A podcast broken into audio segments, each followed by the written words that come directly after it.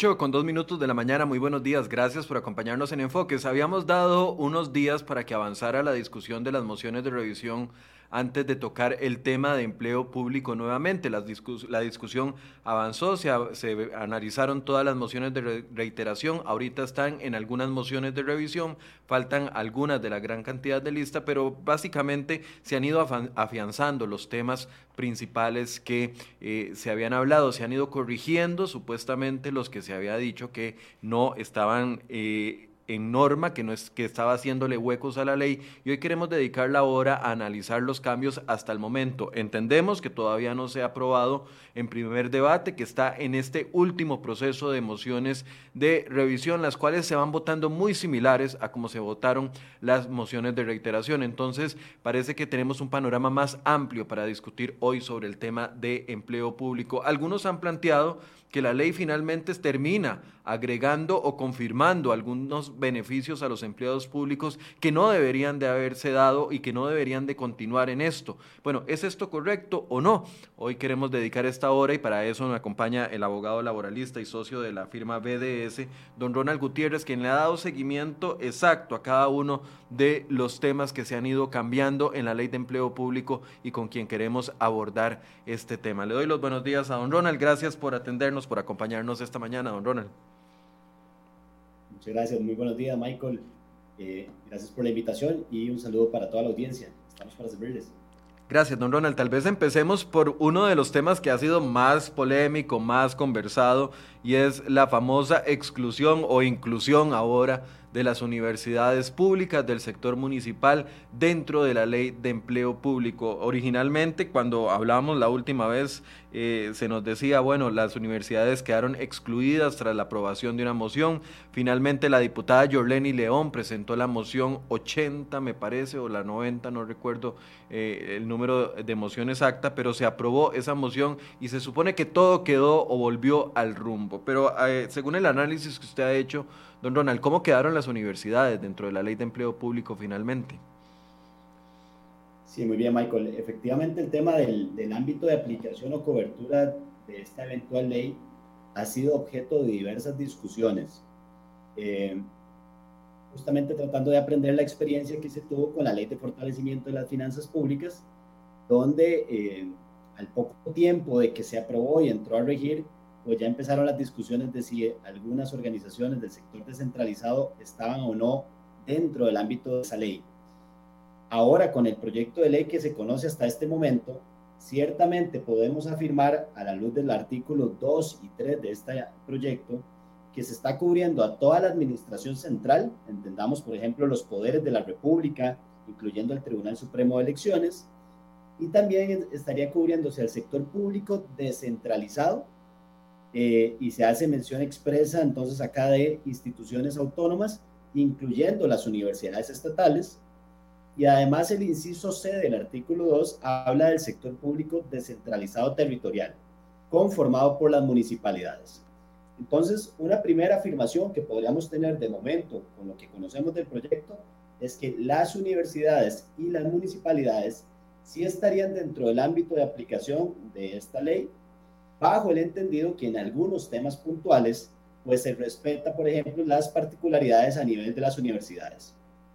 Ahora, el artículo 3 del proyecto también, Michael, contempla cuáles son las instituciones que estarían excluidas del ámbito de aplicación de la ley. Ahí tenemos a los entes públicos no estatales, lo cual no ha sido un tema, digamos, de, de mayor discusión. Entendiendo la naturaleza jurídica de estos entes, pues no, no les aplicaría y se menciona expresamente que no aplicará la ley a las empresas e instituciones públicas en competencia. Pero atención acá, se deja consignado que en lo relativo a las disposiciones sobre negociación colectiva, la ley sí le resultará de aplicación. Ahora podemos repasar entonces cómo va a quedar el tema de negociación colectiva. Pero las empresas en competencia, repito esto, es muy importante que quede claro, no quedarían dentro del ámbito de aplicación salvo en lo relativo a las disposiciones sobre negociación colectiva, y también se excluye de la aplicación de esta eventual ley al benemérito cuerpo de bomberos, Michael. Ok, ya, ya tengo dos preguntas de seguimiento sobre esta primera intervención, pero primero permítame saludar a las personas que ya están conectadas con nosotros, a doña Mercedes Zúñiga que nos saluda, buenos días, a don Jorge Quiroz, a Rod Draven que nos saluda, buenos días, eh, cuando voy a la Juela a hacer ciclismo. Yo, yo he ido a la Juela, Rod, voy a tener que repetir, esa zona es muy bonita, solo que hace demasiado calor. Yenori Cordero, que nos saluda, doña Emilia Cordero, doña Patricia González, que nos saluda desde la Juela, a Eduardo Brenes, que nos eh, felicita por el programa. Gracias, Eduardo, el programa lo hacen ustedes eh, con sus sugerencias y con sus temas. A César Naranja, Naranjo, que nos saluda desde Cartago, a doña Xiomara Cubero, Alberto, que no puedo pronunciar ese apellido, Mario Campos, etcétera, todas las personas, Tony Cubero, todos los que se están conectando en este momento. Vamos por partes, porque esta, esta parte yo creo que es la columna vertebral de todo el tema de empleo público. ¿A quién cubre y a quién deja eh, completamente por fuera? Doña Susi Mendoza se conectó de último y, doña, don Claudio. Buenos días a ambos. Eh, entonces, el error que se había cometido en la comisión, eh, en la comisión que analizó el tema, o lo que se señalaba como un error, que era esta moción que excluía a las universidades, quedó saldado del todo, ya quedó, eh, ese, ese tema quedó despejado. Universidades públicas, municipalidades y otras entidades que tengan autonomía, alguno de los niveles de autonomía, sí van a ser cubiertos por la ley de empleo público. Sí, efectivamente, Michael, con el texto, en, los términos en que se conoce en este momento, eh, podemos decirlo que sí, que el sector descentralizado, entendiendo acá las instituciones autónomas, dentro de las autónomas, las universidades estatales, la Caja Costarricense del Seguro Social, quedarían cubiertas por la ley y expresamente también se habla del sector público descentralizado territorial, conformado por las municipalidades, incluso las ligas de municipalidades o las empresas municipales. Es decir, sí les aplicaría la ley como regla general. Ahora, don Ronald, lo, digamos que uno de los puntos más importantes de que haya una cobertura es el tema del salario global esa cobertura de salario global, eh, yo no sé si hay otro tema medular o tienen que haber muchos temas medulares, pero a ver, el principal que interesa es el tema, o uno de los principales que interesa es el tema del salario global. Aunque sean instituciones autónomas, no importa si la persona es eh, eh, catedrático de una universidad, alcalde municipal, diputado, secretaria en un, en un ministerio, todos caben dentro del tema de salario global. Esa sería como la característica del ámbito de cobertura.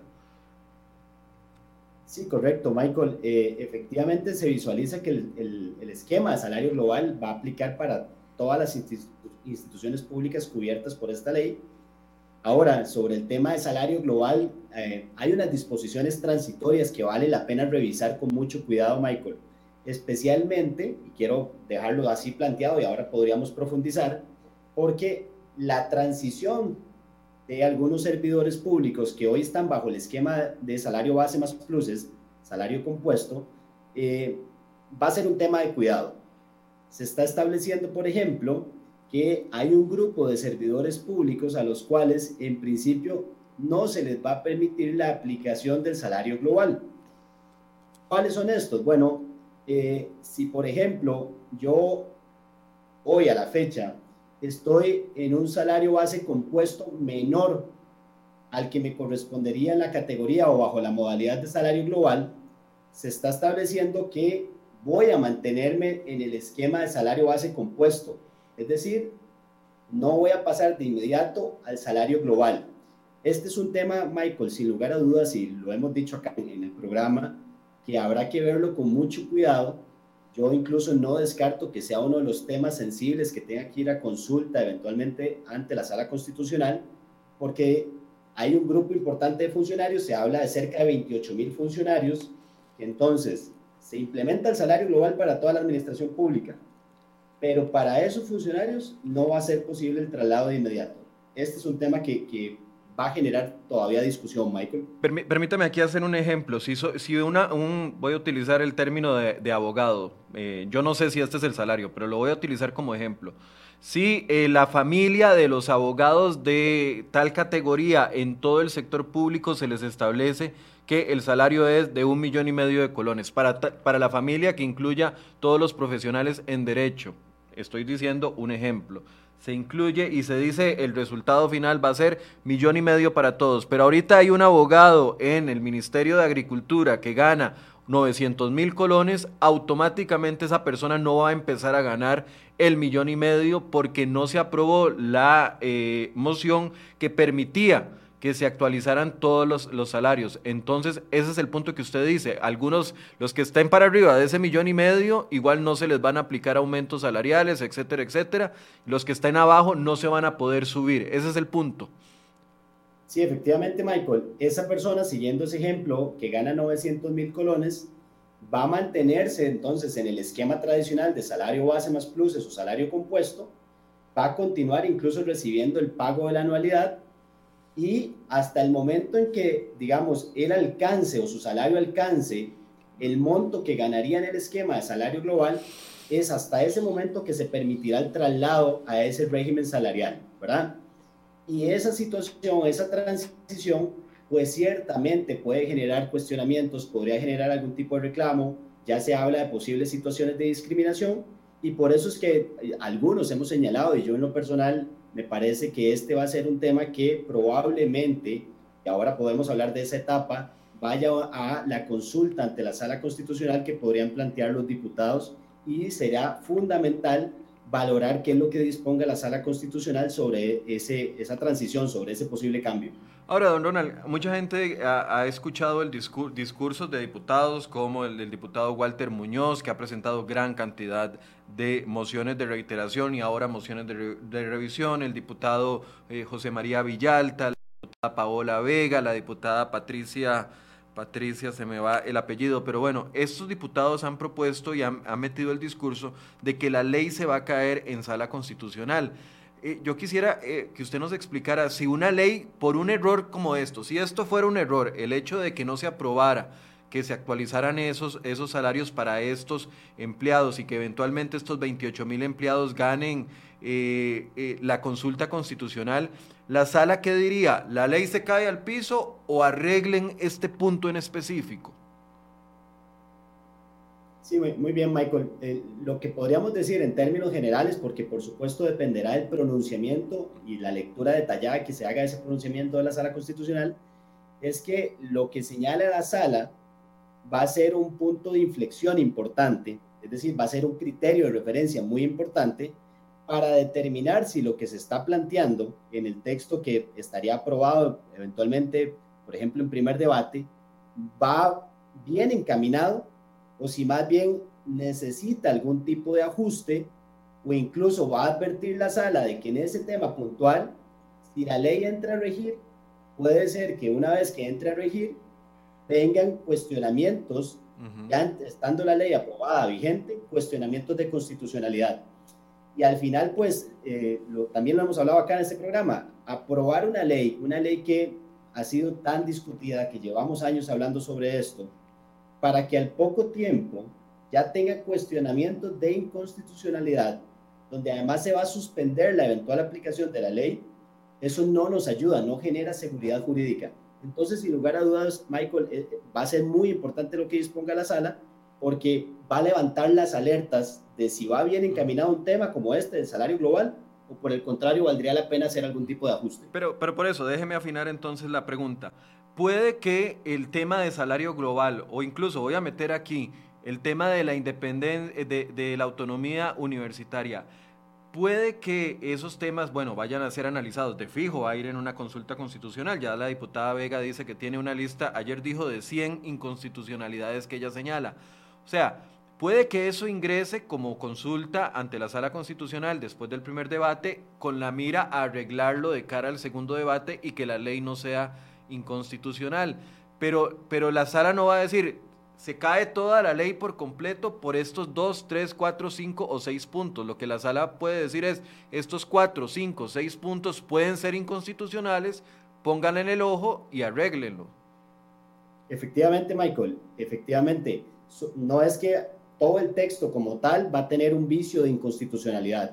Es que lo pregunto, lo, pregunto recordando incluso, perdón, la reforma fiscal la, la, ley de fortalecimiento de las finanzas públicas del 2018, porque mucha gente decía, no, esa reforma no va a pasar, esa reforma se cae en sala constitucional.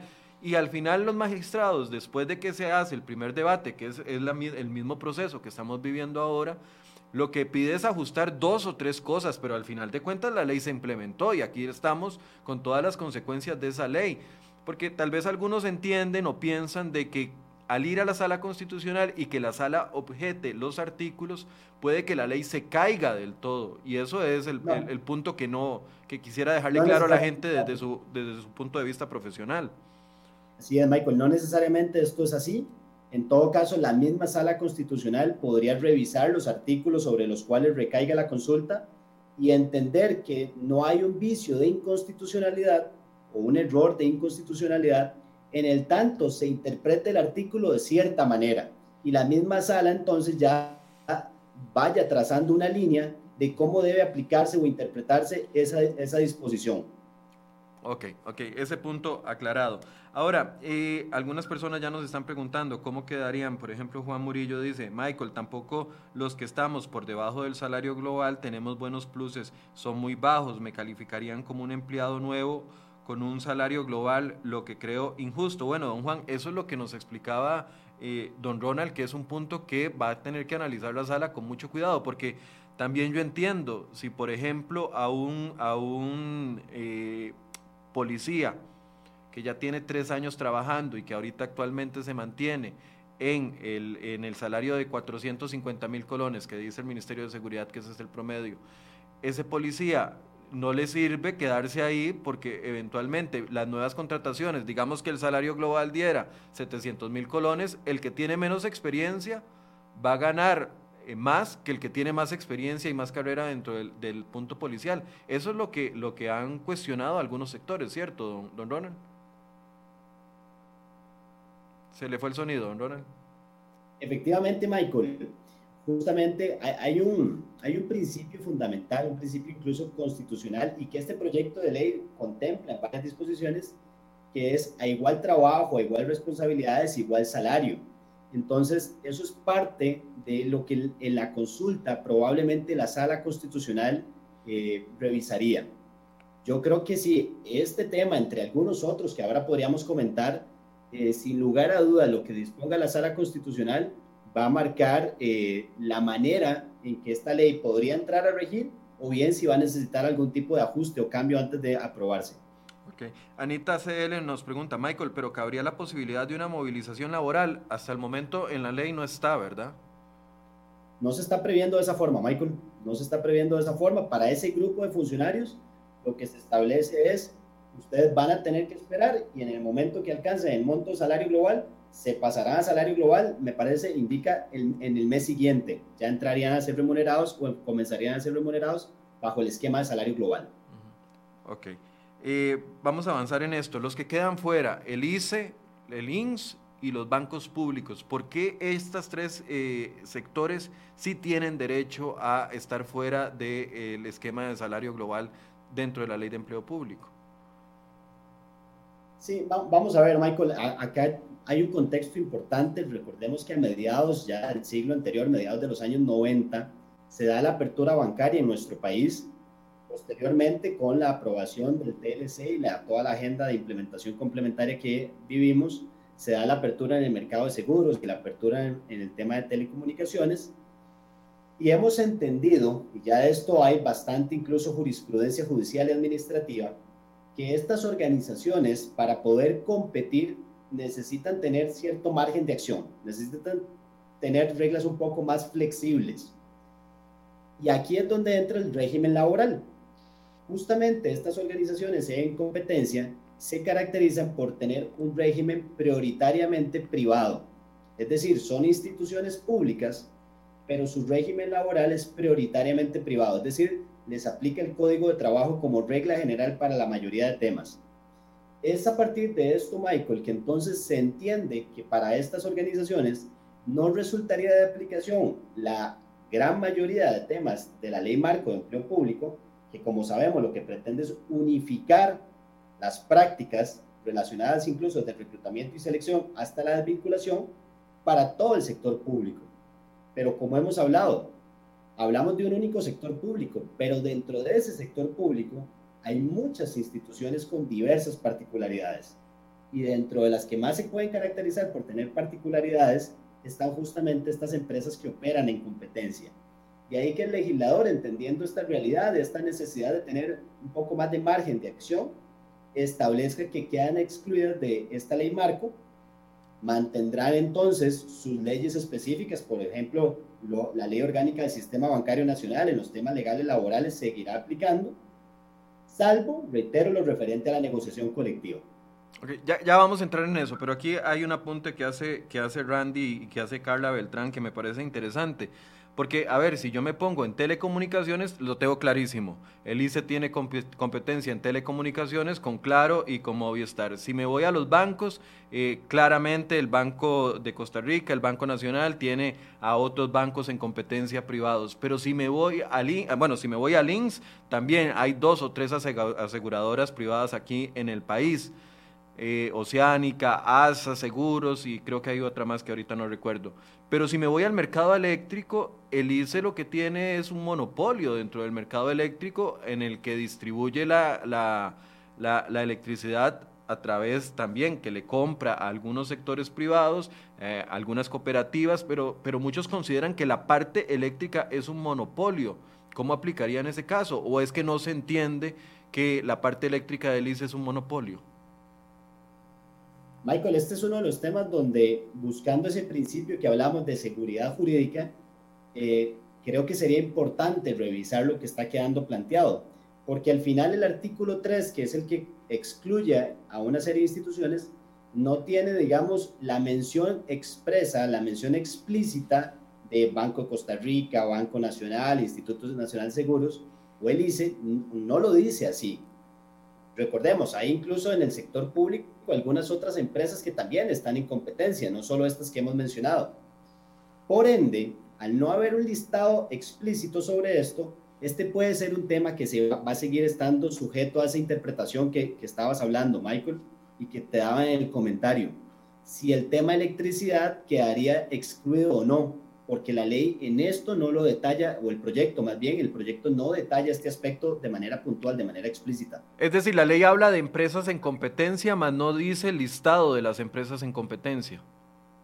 Lo dice, lo dice, y, abro comillas en este momento, Michael, artículo 3, inciso B, las empresas e instituciones públicas en competencia, salvo en lo relativo a las disposiciones sobre negociación colectiva.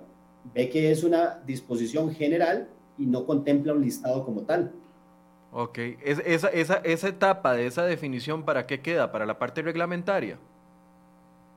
Bueno, de, hecho que en este momento podría revisarse si vale la pena incluir o aclarar este tema como tal, ¿verdad? Sería un, de nuevo, para buscar generar seguridad jurídica. Ya la parte reglamentaria podría que no, que no, no sea correcto vía reglamentaria definir esto ahí, Michael, Ok, entonces más bien sería la parte de interpretación del artículo, de la interpretación que hacen los, los diputados de qué están hablando ahí. ¿Cómo es que se le llama eso? La interpretación genuina. ¿Cómo es que el le espíritu, llaman? El, espíritu, del legislador. También. Pero de lo contrario, de no aclararse, pues ya nos tocará a los operadores jurídicos, entiéndase desde los jueces de la República hasta los abogados en el día a día que tenemos que ver estas situaciones, buscar a la luz de, la, de los hechos, de las particularidades de la institución, si resulta o no de aplicación la ley para una específica actividad. Ok, doña, doña Xiomara dice, el AIA tiene las asadas, que son entes privados, ¿estará en competencia o estará excluido? Bueno, caemos en la misma conversación. Así es, efectivamente no hay un listado taxativo o explícito de cuáles entienden que están en competencia, Michael. Ok, Gwen Samayo hace una pregunta que me parece súper interesante. Dice, me gustaría saber cómo funciona un salario global para profesionales como docentes que ganamos por lección y no por jornada laboral. El salario por lección para nosotros ya está establecido. Quiere decir que la lección tendría un monto estable y ya no subiría más. Esto quedaría al ámbito o a la parte, don Ronald, se lo pregunto más específico, cuando el ente encargado, que va a ser el Mideplan, establezca las familias y haga el estudio de mercado para establecer los salarios para cada una de las familias y las personas dentro de esas familias. Sí, muy bien, Michael. Tal vez vale la pena para generar un punto de partidas, el salario global A diferencia del esquema compuesto, es un esquema de remuneración donde la persona trabajadora recibe su salario por medio de un único pago. Ya no hay una división entre base y pluses, que es lo que sucede en el esquema compuesto. Una vez en claro esta situación, lo que establece el proyecto es que efectivamente Mideplan, que mantiene la rectoría, que este es otro tema que ha generado discusión, pero ya bajo el entendido que va a ser Mideplan el que tiene la rectoría, definirá las, eh, el, el, esquema de salario global aplicable a partir de una serie de criterios objetivos relacionados con las particularidades propias de cada puesto, sus responsabilidades, temas de mercado, etc. Lo que también vale la pena reseñar es que el proyecto de ley de algún modo establece que ya la definición del salario global tomará en cuenta a las instituciones involucradas o las instituciones implicadas. Es decir, ya no es solamente la definición de Mideplan. Reitero, va a tener la batuta, va a tener la rectoría, pero va a tener en consideración lo que le puedan indicar las instituciones. El detalle específico o tan puntual como la pregunta que, que hacía la, la, la, persona que te escribió no está definido en la ley. Es un tema, when, es un tema realmente más operativo, Michael, como tal. Sí, e, es como la, la, famosa discusión porque algunos dicen los diputados no están incluidos. Bueno, aquí el Ministerio de Planificación, doña Pilar Garrido, cuando, cuando nos acompañó una de las últimas veces que nos atendió, nos hablaba de que sí, que efectivamente los diputados, así como los jueces, así como los magistrados del Tribunal Supremo de Elecciones y de la Corte, son jerarcas que van a quedar dentro de una de las ocho familias que eventualmente va, a establecerse eh, el, salario global, porque algunos de, tenían dudas de qué va a pasar con los diputados en el tema de, de, la composición salarial que ellos tienen, porque tienen un sueldo base, más las dietas, más los beneficios adicionales, como los famosos 500 litros de gasolina, etcétera, etcétera. Eh, eh, y esto me ayuda a hacerle una pregunta, ¿qué pasa con los que reciben salario en especie? ¿Dice algo la ley o hasta el momento no dice nada de los que se reciben salario de especie? Entiéndese, diputados, por ejemplo, o los que tienen eh, dietas también. Sí, Michael, vamos a tal vez dividir la respuesta en dos partes. Eh, la ley se está visualizando para las típicas relaciones de empleo como tal, ¿verdad? Entonces, entrar acá en la discusión de si estamos en presencia de una típica relación laboral con las señoras y los señores diputados es un tema que amerita una discusión muy, muy importante y casi que se podría llevar todo un programa a este tema. ¿Por qué? Porque la relación no es estrictamente laboral. Eso como para dejarlo ahí planteado sobre ese tema. Sobre el tema de salario en especie, aquí es importante hacer varias consideraciones, Michael ¿Qué es salario en especie? Bueno, para que a todos les quede claro, eh, tomando como referencia el artículo 166 del Código de Trabajo, es todo aquello que pueda recibir el trabajador que no sea una entrega monetaria, que no sea una entrega de dinero y que le represente una ventaja para sí, para sí mismo o para su núcleo, para su familia. Entiéndase alimentación, casa de habitación, uso de vehículo discrecional, etc. Esa es la regla. Sin embargo, en el sector público, Michael, y esto no es nuevo, no es del proyecto de ley, esto ya está establecido hace muchos años eh, a nivel nacional, el tema de los reconocimientos de salario en especie en el sector público es bastante limitado. Y entonces, realmente es, digamos, para llamarlo de esta forma, no es nada usual ver reconocimientos de salario en especie en el sector público. Por ende, el proyecto de ley no tiene una mención específica sobre el tema de salario en especie, que como te digo, es bastante, bastante limitado para el sector público como tal desde hace buen rato. Ok, entonces lo que algunos interpretamos como salario en especie, que puede ser los benditos 500 litros de gasolina que no se eliminaron, ya ustedes entenderán por cuáles razones y eh, recordarán, eh, o que pensamos que eso puede ser salario en especie, o como el sonaje en algunos lugares donde le dan un plus adicional a los, a los trabajadores para que vayan a esas zonas a trabajar y que puedan pagar su casa, etcétera, etcétera, eso no se puede considerar como salario en especie. Efectivamente, para el caso del sector público, para que algo tenga la característica salarial, Michael, se necesita que haya una norma que expresamente le otorgue ese carácter salarial si no hay una norma que le otorgue el carácter salarial, no se entendería como un rubro salarial. Esa es la regla, Michael, y específicamente llevado esto al proyecto de ley, siendo que, de nuevo, es bastante, bastante extraño es bastante excepcional ver reconocimientos salariales en especie en el sector público, esto no está regulado de manera expresa en el proyecto de ley. Ok.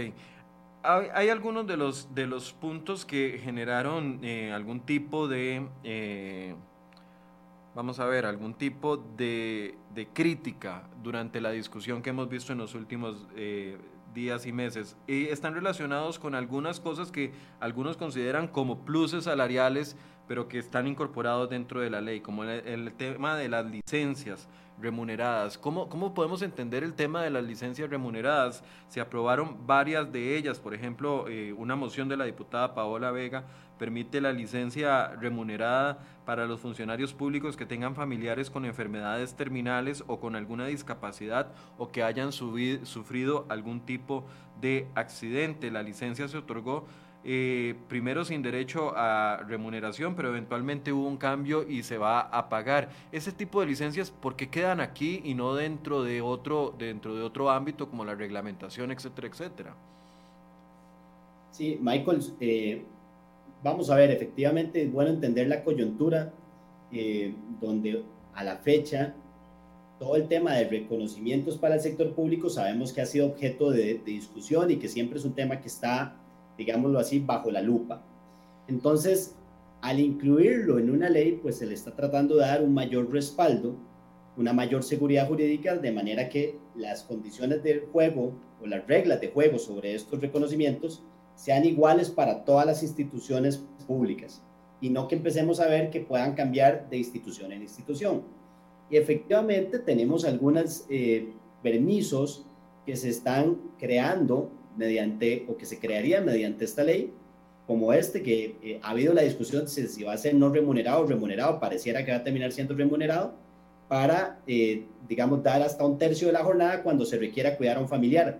Sobre esto nada más tal vez hacer un señalamiento. Ya en nuestro país existe una ley eh, que aplica tanto para sector público como sector privado, que es para las licencias para el cuidado de menores gravemente enfermos o pacientes en fase terminal. Es decir, este tema ya hoy por hoy está regulado en esa ley que estoy mencionando. Pero efectivamente encontramos el tema del permiso de paternidad o la licencia remunerada por maternidad eh, extendida para algunas situaciones. Esto efectivamente está quedando contemplado en el proyecto de ley y es algo que vale la pena mencionar, por ejemplo, a nivel de paternidad, pues nuestra legislación ordinaria, nuestro código de trabajo es totalmente omiso sobre esto y entonces se estaría incorporando mediante esta ley.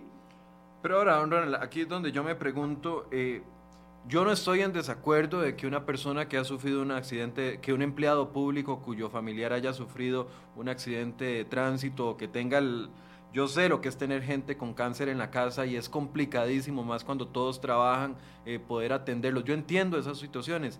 Mi pregunta es, ¿por qué se incluye dentro de una ley de empleo público y no como un tema, como un derecho laboral para todos los empleados del país, independientemente de, que seamos empleados públicos o empleados privados. ¿Es que acaso los empleados privados, no, sé, no, no nuestros familiares no tienen eh, accidentes de tránsito, no tienen cáncer, no tienen eh, partos prematuros, no tienen eh, situaciones complicadas donde necesitan espacio dentro de sus trabajos para poder atender a sus familiares? la pregunta es, entendiendo de que todos deberíamos de tener ese derecho, ¿por qué se incluye dentro de una ley? ¿Cuál es el análisis que usted hace? Dentro de una ley específica para empleo público. Digo, ¿no hubiese sido más justo hacer una, una reforma al código laboral y que se aplique para todo el mundo por parejo, entendiendo de que todos estamos expuestos a ese tipo de situaciones? Sí, Michael, vamos, esto yo lo entiendo que es, es un tema que puede admitir ese tipo de cuestionamientos de por qué para de repente un grupo se establece así y para otro grupo no necesariamente está así. Eh, implicaría, Michael, para respondértelo, implicaría que tengamos que reformar otras legislaciones y eso amerita otro tipo de discusión. Recordemos que el sector privado eh, es, el, punto de vista cuantitativo, es el gran empleador de nuestro país en cuanto a generación de empleo. Por ende, la discusión de si debe reformarse o no el código de trabajo y bajo qué condiciones llevaría todo un análisis distinto. Lo cierto del caso es que para aplicarlo en el sector público y a la luz incluso del principio de legalidad que rige para el principio, para el sector público, perdón, este principio lo que nos dice es que la administración pública solo puede hacer aquello que le está expresamente autorizado, pues ciertamente, ciertamente, el tenerlo en esta eventual ley genera eso, un respaldo jurídico para que el tema de paternidad, para que el tema, por ejemplo, de este permiso remunerado de hasta un tercio de la jornada, se aplique por igual a toda la administración pública. Entonces lo que se busca es ese respaldo legal. Ya si eso debe trasladarse a otros sectores o no, pues es un tema que habrá que discutirlo en, en, otro escenario, bajo las condiciones. Esto sin perjuicio, y vale la pena mencionarlo, que hoy a la fecha ya hay organizaciones del sector privado que de acuerdo con sus posibilidades, de acuerdo con sus reglas, de acuerdo con su realidad, define ciertos permisos o define ciertos beneficios de manera unilateral. No porque el código de trabajo lo exija, pero sí porque entiende que es necesario, Michael, tal y como usted lo estaba planteando. Pero, y para tal vez cerrar esta idea, incluirlo en el proyecto de ley lo que busca es darle un respaldo legal, una seguridad jurídica para que todo el sector público sujeto a esta ley lo aplique bajo las mismas condiciones. Dice Adrián Morales, Michael, los manuales descriptivos de salarios de cada uno de los ministerios e instituciones llevarán las especificidades de cada una, sonajes, extras, licencias. Eh, bueno, yo no tengo esa información, pero gracias Adrián por aportarla eh, y podríamos verificar que sea así. Yo de los manuales de puesto no, no sé absolutamente nada porque esa, esa, esa parte quedará eventualmente para mi de plan, ¿no? Sí, otra vez acá Mideplan va a tener dentro de sus funciones o competencias, eh, que son muchas y que vale la pena después revisar cómo va a ser esa implementación, cómo las va a ir cumpliendo en la práctica, pero todo lo relacionado a la gestión de la compensación, que tiene que ver entonces con el salario global, la definición de la columna del salario global aplicable para cada familia de puestos, es un tema donde sí, Mideplan va a tener la batuta ni de plan va, eh, debe establecerlo con base en criterios técnicos y objetivos. Y esto, eh, vale la pena mencionarlo, por lo menos a, la luz de la última versión que se conoce del proyecto de ley, si va a contar con eh, los insumos, si va a contar con la información que le pueda otorgar, que le pueda facilitar las respectivas instituciones públicas. Michael. Ok. Otro de los temas que, eh, bueno, algunos dicen no más privilegios a los, a, los, a los funcionarios públicos, hablando, por ejemplo, de que se ratifican los 20 días de vacaciones al año y no como tenemos los demás trabajadores del país, solamente 12. Eh, eh, eso también, bajo el mismo sentido, se reafirma en la ley solo para dar seguridad jurídica para todo el sector público y que no aplique para diferentes, de diferentes formas en diferentes sectores. Sí, muy bien, Michael. A la fecha, si pudiésemos tomar una fotografía de lo que hoy tenemos, efectivamente hay diversos regímenes de vacaciones, es decir, hay instituciones con cierta cantidad de días, hay otros con otra cantidad de días. Entonces, a partir de la vigencia de esta ley, tendríamos un máximo de 20 días y lo que vendría es a generar otra vez un respaldo, una seguridad jurídica para que todas las instituciones apliquen ese tope bajo el entendido de que aquellos funcionarios que tengan un tope mayor, pues eso se respetaría, Michael. Ok.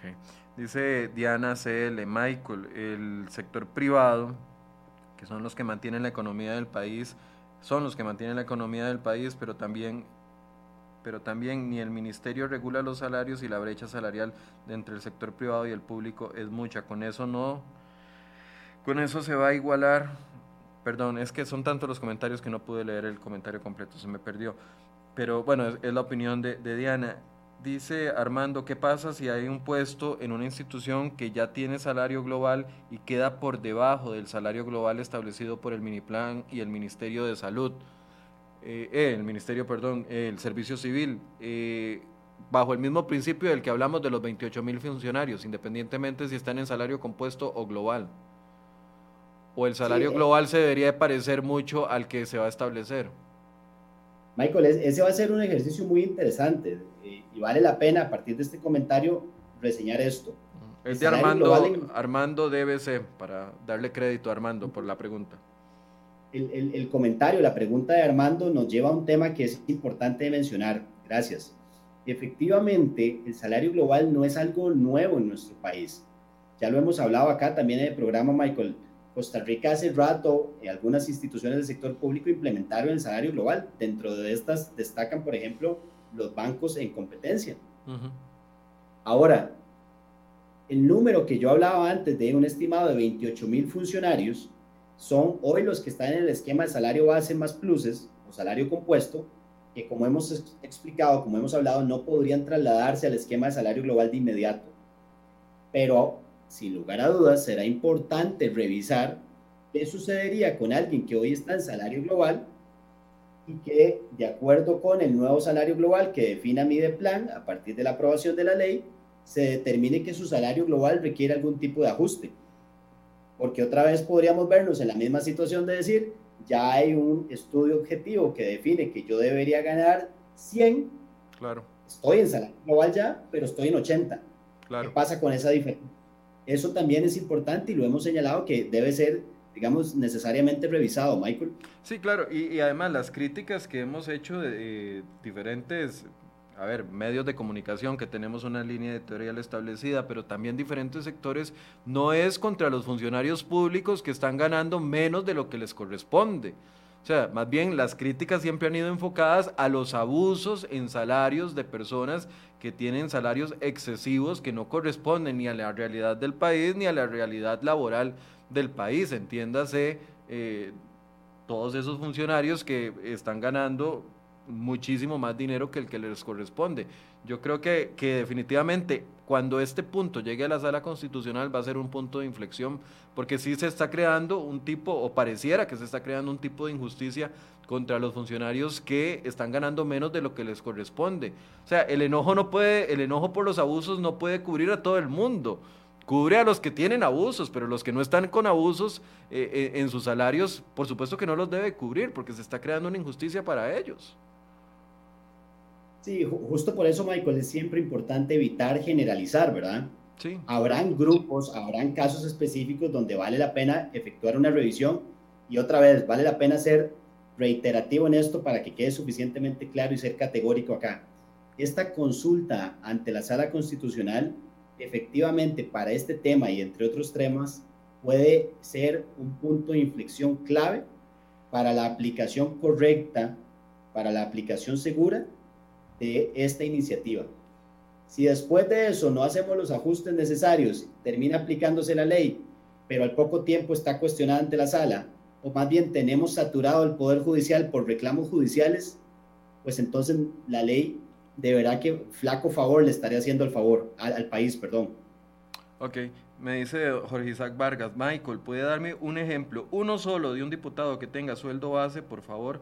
Quiero salir de mi ignorancia. Cuando yo he hecho reportajes, Jorge, no tengo aquí, pero se lo puedo buscar, lo voy a preguntar a Antonio Ayales, de, el director ejecutivo de la Asamblea Legislativa, cuando hemos hecho reportajes sobre la composición de la remuneración que reciben los diputados, hay, una, hay un rubro que se llama la base, que me parece que la última vez que lo pregunté andaba como en un millón cien mil y el resto era la composición de la asistencia a las dietas. Esa es la información que yo tengo. Hasta el momento no tengo información desde la última vez que hice una nota sobre eso.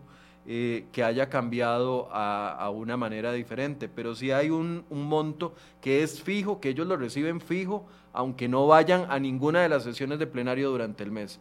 A partir de ese monto, con las dietas, eso va creciendo hasta llegar al salario que tienen actualmente de, eh, me parece que supera los 4 millones de colones. Yo no sé si usted tiene ese dato o, no es muy específico, don, Ronald. Si no, lo preguntamos a eh, la dirección ejecutiva de la Asamblea Legislativa. no tengo el dato específico, podría preguntarse bajo el entendido de esto, de que la relación de las señoras y los señores diputados tiene una serie de particularidades. eso es importante que le quede claro a la audiencia. No estamos hablando aquí de contratos de trabajo, relaciones laborales ordinarias. Ok. Hablemos, explíquenos por favor qué es la famosa cláusula de la objeción de conciencia, que ha sido tan polémica. Ayer todavía la diputada Vega intentaba a través de una moción de revisión que se volviera a analizar la cláusula de, la objeción de conciencia. La diputada Vega decía, bueno, es que, a ver, se ha hecho una lucha muy importante para que el funcionario público se capacite para que atienda sin discriminación a ningún sector, ni a mujeres trans, ni a mujeres ni, a mujeres cuando se enfrentan a funcionarios públicos, eh, hombres machistas o mujeres machistas, a personas homosexuales, o sea, ella a, indígenas hablaba específicamente, que por eso se creó una fiscalía especial que analiza los casos de las personas indígenas, porque en algún momento hubo discriminación sobre, sobre este sector. Ella decía que la cláusula de conciencia va a permitir de que los funcionarios no se quieran capacitar en algunos aspectos y que esto va a generar eh, temas odiosos. Esa es la versión de la diputada Vega. Desde el punto de vista eh, meramente legal, laboralista, ¿qué es una objeción de conciencia? ¿Cómo la entiende usted, don Ronald? Sí, con gusto, Michael. voy, a, voy a leer cómo está quedando planteado. Después voy a compartir una reseña de un voto bastante reciente de la Sala Constitucional sobre la objeción de conciencia. Este no es un tema nuevo en nuestro país, ya se ha discutido, ya hay precedentes y después vamos a profundizar cómo podría ser su aplicación en la práctica. El proyecto dice que los servidores públicos podrán informarle a, su patrono, a la administración, eh, por medio de una declaración jurada sobre su derecho a la objeción de conciencia cuando se vulneren sus convicciones religiosas, éticas y morales, para efectos de los programas de formación y capacitación que se determinen sean obligatorios para todos los servidores públicos. Básicamente entonces es decirle a la administración que según el contenido de una determinada capacitación, ese contenido puede ir en contra de mis convicciones religiosas, éticas y morales. Este tema, Michael, le, te decía, pues, y les decía, no es nuevo como tal. De hecho, me permití buscar algunos votos de referencia y a modo, digamos, de reseña, en la sala constitucional el año anterior, en la sentencia, el voto 16-19 del 2020, nos dice lo siguiente, voy a reseñarlo muy rápido, pero creo que es importante para que vean cómo ya eh, este derecho se ha venido tratando a nivel de jurisprudencia en nuestro país. Tanto en la doctrina como en la jurisprudencia más autorizada de los tribunales garantes de los derechos fundamentales, se ha conceptualizado la objeción de conciencia como un derecho fundamental de toda persona a negarse a cumplir un deber en el que se, encuentra, que se encuentra en el ordenamiento jurídico a causa de una norma que resulte incompatible con sus creencias o convicciones, las que tienen como basamento, en regla de principio, convicciones religiosas, morales o ideológicas. Es decir, la sala ya lo ha reconocido como un derecho fundamental que le permitiría a una persona ante una determinada situación negarse a cumplir un deber. Michael, Llevado esto al día a día de una relación laboral, todo patrono, público privado, y centrándonos en el caso del sector público, tiene lo que conocemos como el poder de dirección, que es la potestad de decirle a sus trabajadores qué hacer y cómo hacerlo. Por ejemplo, decirle, usted debe participar en una determinada formación o capacitación para el cumplimiento de sus labores. Además, para el caso del sector público, también conocemos la figura del deber de obediencia, este deber de obediencia implica que como regla general, los subalternos deben seguir las instrucciones de sus superiores, salvo situaciones muy excepcionales que la ley general contempla. Entonces aquí estamos en medio de una discusión de hasta dónde podría llegar ese poder de dirección y ese deber de obediencia que menciono, ya, es de sobra conocido a la fecha, versus esa objeción de conciencia. Ciertamente en los términos generales tal cual está quedando planteado el proyecto de ley, Michael, yo no veo que haga mayor cambio sobre lo que hoy ya reconoce la jurisprudencia.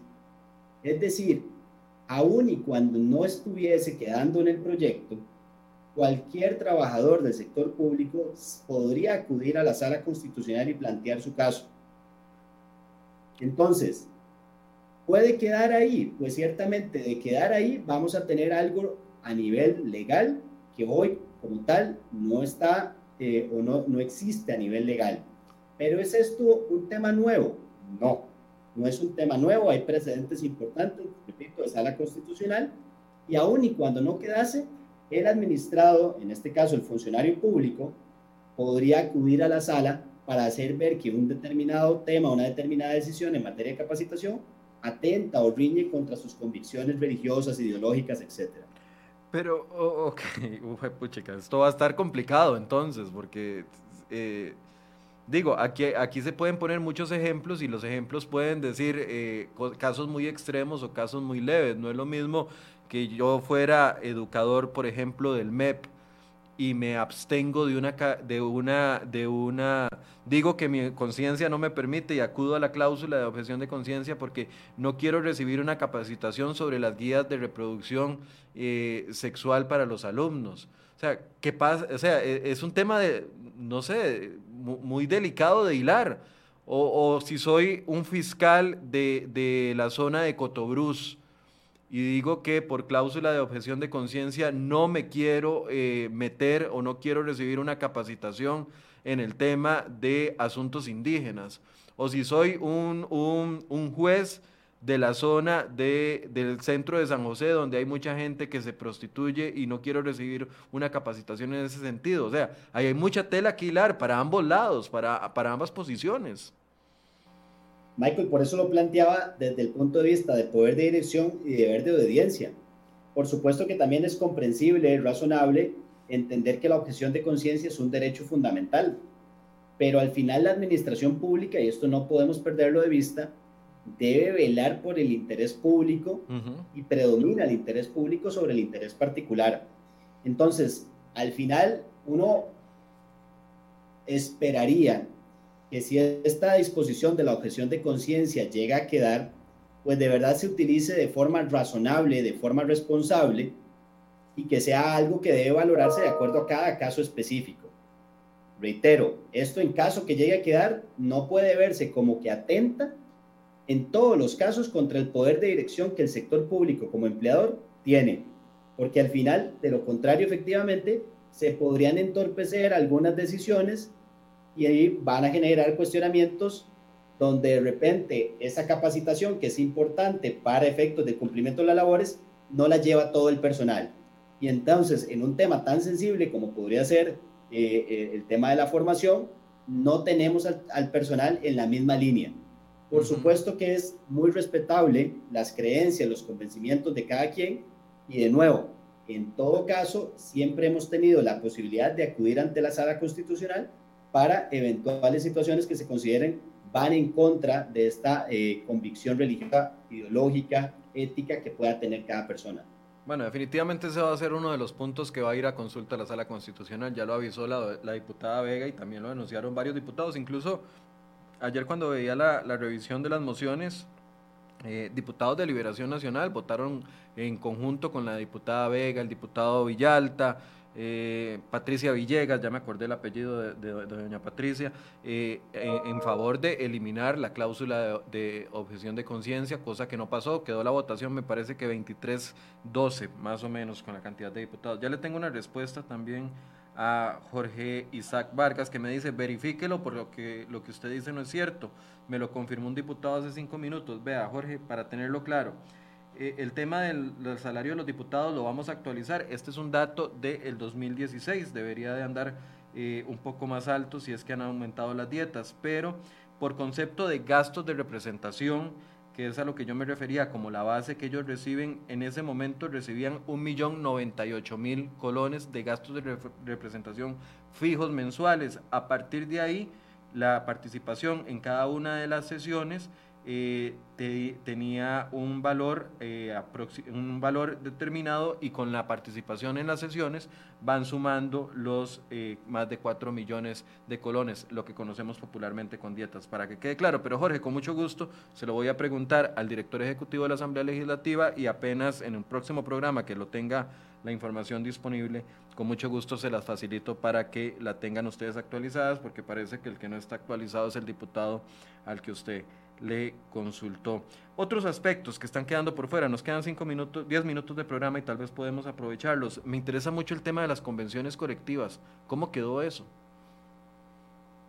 Sí, Michael, eh, lo hemos hablado también en diversos foros, hemos estado acá en el programa. La negociación colectiva como regla general, Michael, es y continuará siendo un derecho fundamental. Ahora, dentro del sector público sabemos que cualquier negociación colectiva, y esto ya hoy este, aplica, por supuesto se reforzaría con el proyecto de ley, debe estar sujeta a la ley. Específicamente, entonces, eh, estábamos en la discusión de si podía o no permitirse o prohibirse la negociación colectiva dentro del sector público.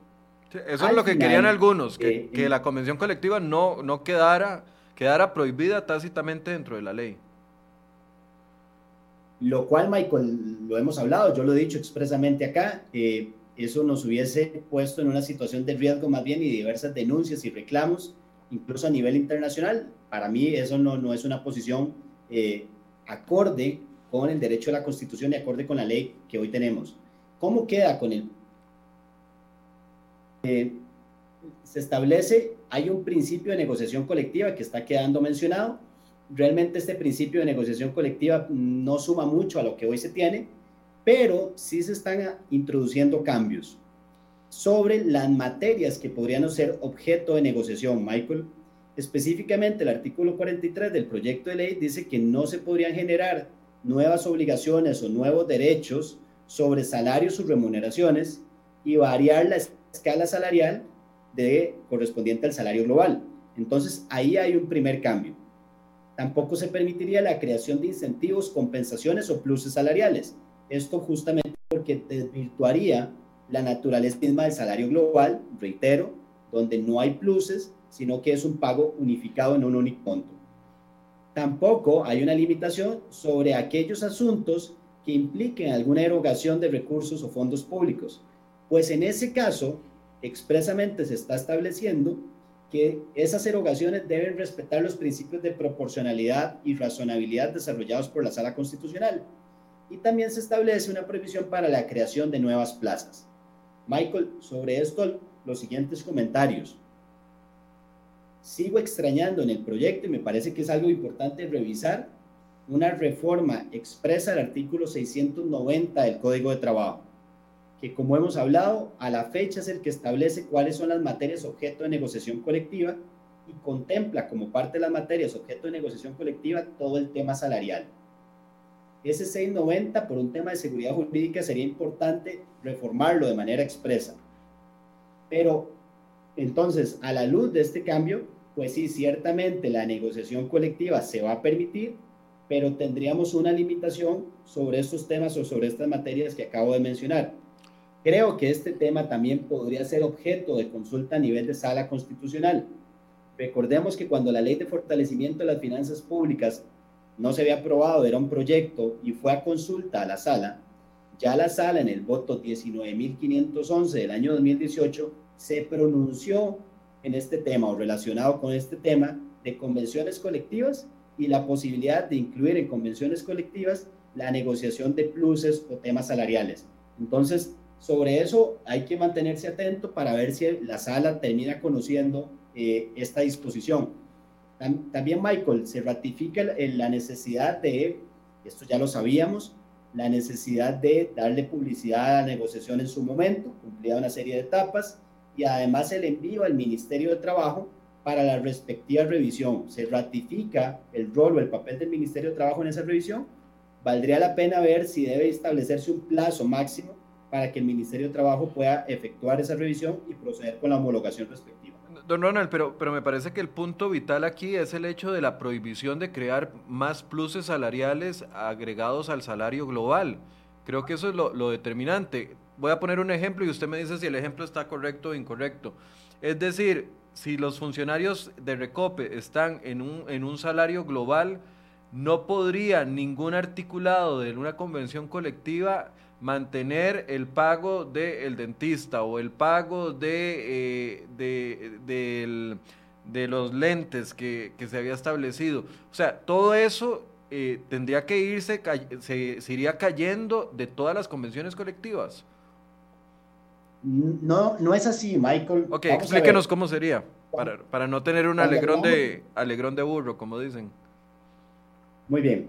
Cuando hablamos de pluses salariales, tenemos que entender, y esto hoy aplica en parte del sector público, aquellos componentes salariales que dependen incluso del salario base y tienen que ver con temas relacionados a la dedicación exclusiva, a la peligrosidad, a la disponibilidad, entre otros, muchos otros. Hay cualquier cantidad de pluses en el sector público, Michael. Entonces, mediante un esquema de salario global, ya no vamos a tener un reconocimiento individualizado de esos pluses o complementos salariales.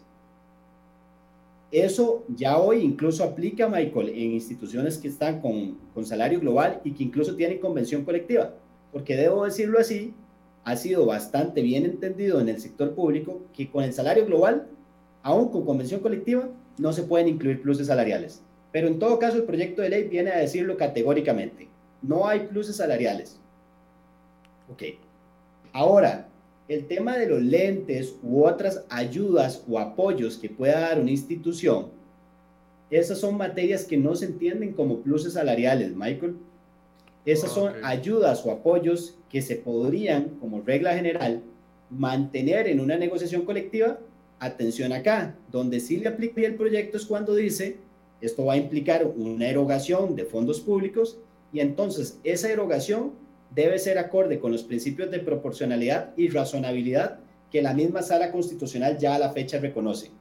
En resumen, Michael, ese tema de ayudas podría ser objeto siempre de negociación en una convención colectiva, pero apegado a los principios de proporcionalidad y razonabilidad, que es lo que ya hoy de por sí debe aplicarse. Bueno, vamos a, generar otro espacio más adelante cuando ya se vote en primer debate para ver que finalmente todo esto, todavía quedan algunas mociones de revisión, pero no, no son tantas y pareciera que no son en temas como los que hemos abordado el día de hoy. Yo le agradezco mucho a don Ronald por haber eh, abierto el espacio y atendernos el día de hoy. Con mucho gusto. Michael, déjame hacer una mención de un tema que me llamó mucho la atención en 30 segundos, por favor. Adelante. Vi de, de, la letra del proyecto, me llama la atención que se sigue haciendo mención de la posibilidad de aplicar amonestaciones verbales, lo cual por lo menos desde el punto de vista estrictamente jurídico-laboral eso es un tema que podemos llamar error incluso. Al final aplicar una amonestación verbal no deja ningún tipo de respaldo probatorio que sirva de antecedente para la toma de decisiones a futuro. Eh, de hecho que no se recomienda, incluso ni siquiera en el sector privado, la amonestación verbal. Y el proyecto sí está contemplando la amonestación verbal. Creo que eso es algo importante revisar. Hay otros temas importantes, Michael, que con gusto en su momento eh, te agradeceremos la invitación que podemos ahondar, pero en resumen podemos decir, sí, el proyecto ha, hecho ya un largo recorrido, pero todavía le queda eh, camino que recorrer. Correcto. Eh, probablemente hay que terminar esta etapa de emociones, vendrá una consulta a las instituciones públicas y posteriormente tendremos que ver la discusión en plenario y posteriormente esperaríamos una consulta ante la sala constitucional con varios de los temas que hemos podido mencionar. Es decir, Michael, eh, nos queda tema para rato. Sí, nos queda tema para bastante rato. Lo vamos a, vamos a habilitar los espacios. Muchas gracias, don Ronald. Con mucho gusto, Michael, para servirles. Buenos días. Y también gracias a usted, dice Ruth Murillo eh, Ciao, gracias por la entrevista, muy educativa. Ese es el objetivo, doña Ruth, con mucho gusto. Eh, Jorge Quiroz me dice, Michael, las leyes se las brincan sin problema. En el futuro los diputados pueden cambiar lo que les dé la gana. Tiene toda la razón, tiene toda la razón, don Jorge. Es que me dice que no podemos creer en los corruptos. Bueno, ese es el sistema que hay. Cuando venga una modificación a la ley, estaremos, la prensa estoy seguro vigilante de cuál es esa modificación y entrará en discusión. Eh, Juan eh, Murillo me dice, ¿puede el gobierno detener los aumentos por 12 años? Como dijo ayer una diputada, eh, eso ya está pasando, Juan, y no tiene que ver nada con el tema de ley de empleo público, eso tiene que ver más bien con la ley de fortalecimiento de las finanzas públicas, y lo digo muy rápidamente, después podemos hacer un programa para, para aclararles eso pero la ley dice que mientras que la deuda del país, relación deuda-PIB, ande por arriba del 50%, no se van a poder hacer aumentos salariales. Eso depende de la ley de fortalecimiento de las finanzas públicas y no tiene que ver con empleo público. Adrián Morales nos aporta y dice, Michael, el reglamento de la ley será fundamental para describir, aclarar, detallar y limitar los artículos de la ley. Toda la razón, Adrián, vamos a estar muy pendientes de eso. Doña Xiomara me dice que el tema de las convenciones colectivas sería interesante ser tratado a mayor profundidad. Con mucho gusto, doña Xiomara, vamos a abrir el espacio también para poder dedicarle todo un capítulo o toda una hora a este tema de las eh, convenciones colectivas. Así todos los comentarios tratamos de leerlos y de aclararlos. Muchas gracias por su compañía, gracias por estar con nosotros el día de hoy. Yo sé que este es un, un tema denso, pero es educativo, es necesario que podamos ir dilucidando lo que se está aprobando en la Asamblea Legislativa. Y como les decía, Esto no está escrito en piedra. La sala constitucional, los temas más polémicos, ya los diputados de oposición y de, y de, y de gobierno también, como Paola Vega y Welmer Ramos, han dicho que lo van a consultar. Hay que ver si tienen las más de 10 firmas que se necesitan para que vaya a una consulta a la sala constitucional, pero estamos seguros de que todos esos temas los vamos a tener, los va a tener que analizar la sala constitucional previo al segundo debate del proyecto de ley. Es importante que no creamos discursos populistas o discursos falsos. Mucha gente dice, tranquilos, la ley se cae en sala constitucional. Se pueden caer artículos de la ley. Ya nos lo explicaron. Pasó con la ley de, fortalecimiento de las finanzas públicas.